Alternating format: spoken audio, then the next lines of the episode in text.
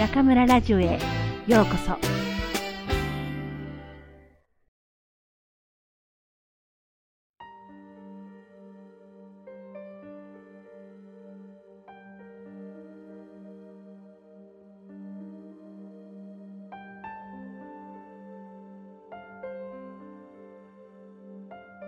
それなりを捨てる。大層忙しい日というのは誰にでもあります。例えば、資料を作る締め切りだ。あるいは、今日のうちに大量の洗濯をし、衣替えを済ませてしまいたいという具合です。そんな時、あなたはおそらく目の前の一番忙しいことに集中するでしょう。何よりそれを優先し、他のことはそれなりに済ませます。無我夢中でパソコンにデータを入力していたら、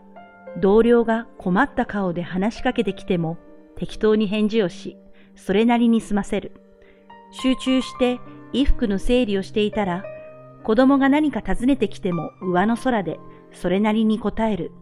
果たしてそれでいいのでしょうか無視していないだけマシだと思うかもしれません。それなりに済ませても大きな影響は出ないように見えます。しかし、あなたにとって資料作りと一緒に働く人はどちらが大切でしょう？あなたにとって衣替えは子供より優先すべきことなのでしょうか？忙しい時ほど本当に大切なことは何か？優先順位を見つめ直す癖をつけないとだんだん恐ろしいことになります。それなりの積み重ねにじわじわと蝕まれ知らないうちに世界まで変わってしまうのです。いっそ仕事に夢中で同僚とトラブルが起きたり、相手をしてもらえない子供が泣いたりする方がまだいいと僕は思います。なぜなら、そこで立ち止まり、ちょっとまずいな、と困ることができるから。それなりにこなすと、表面はなだらかなまま、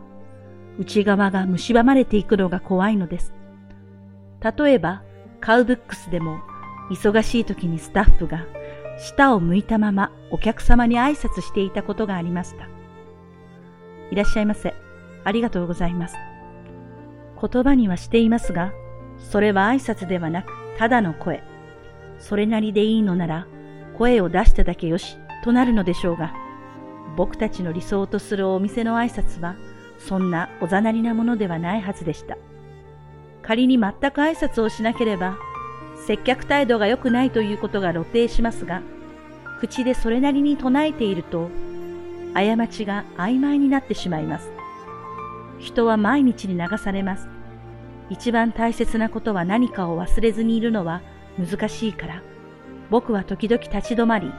どうすればいいのかを考えています。それなりをやめるためには、一度流れをせき止めるといいのです。カウブックスの場合、みんなで働き方について話し合いました。お店にとって一番大切なのは商品整理をするといった自分たちの都合ではなく、お客様が本と出会える場所を作り、おもてなしをすることだというのが結論。そこで、忙しい中でどうおもてなしをしようか、一生懸命に考えて試してみました。そうやって働いているうちに、一つそれなりを捨てることができたのです。家庭でも職場でも同じだと思います。本当に大切なことをそれなりで済ませてないか、時々点検しましょう。人との関係のほとんどは話し合いで解決できますから、一緒に立ち止まるといいでしょう。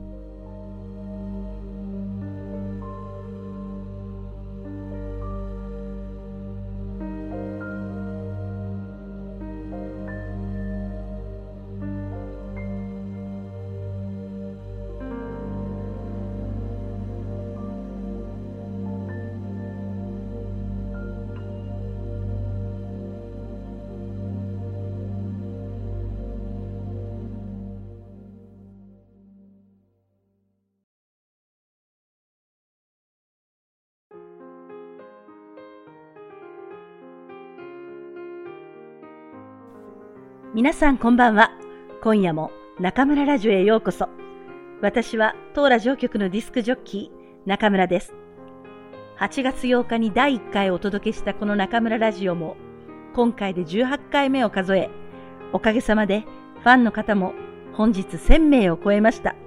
ありがとうございます。日々の雑務に追われ、なかなか週2回お届けするのが難しいこの頃ですが、日本語愛好家の皆さんの聴解力向上のお役に立ちたく、これからも頑張って更新していこうと思っています。皆さん、どうぞよろしくお願いいたします。さて、以前私は不器用な人間だとお話ししたことがありましたね。それは主に手先の不器用さだったんですが、実は私は生き方自体が不器用なのかもしれません。日本では中学高校で部活動に参加する生徒が多いのですが、運動系の部活に入っている場合、スポーツ、学業ともに成績がいい生徒は文武両道と言って周りから尊敬されます。しかし私はどうしてもこの文武両道が精神的に受け入れられませんでした。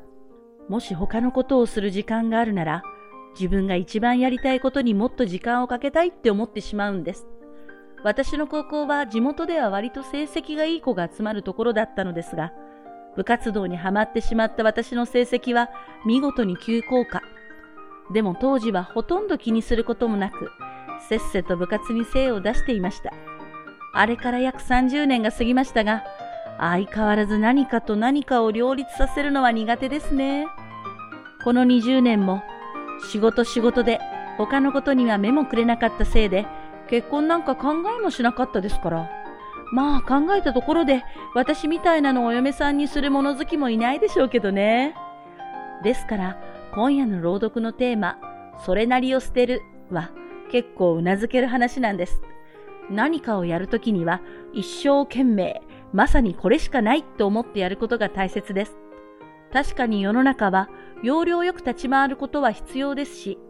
そうできる人が評価されているのは事実です。でも、私個人はこれだと決めた道をがむしゃらに走っている人の方が好きですし、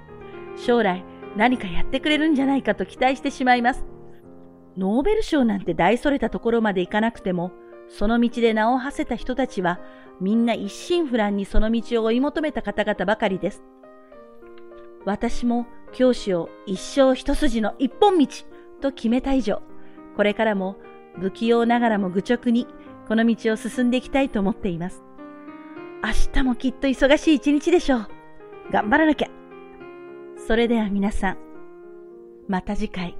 ここでお会いしましょう。おやすみなさい。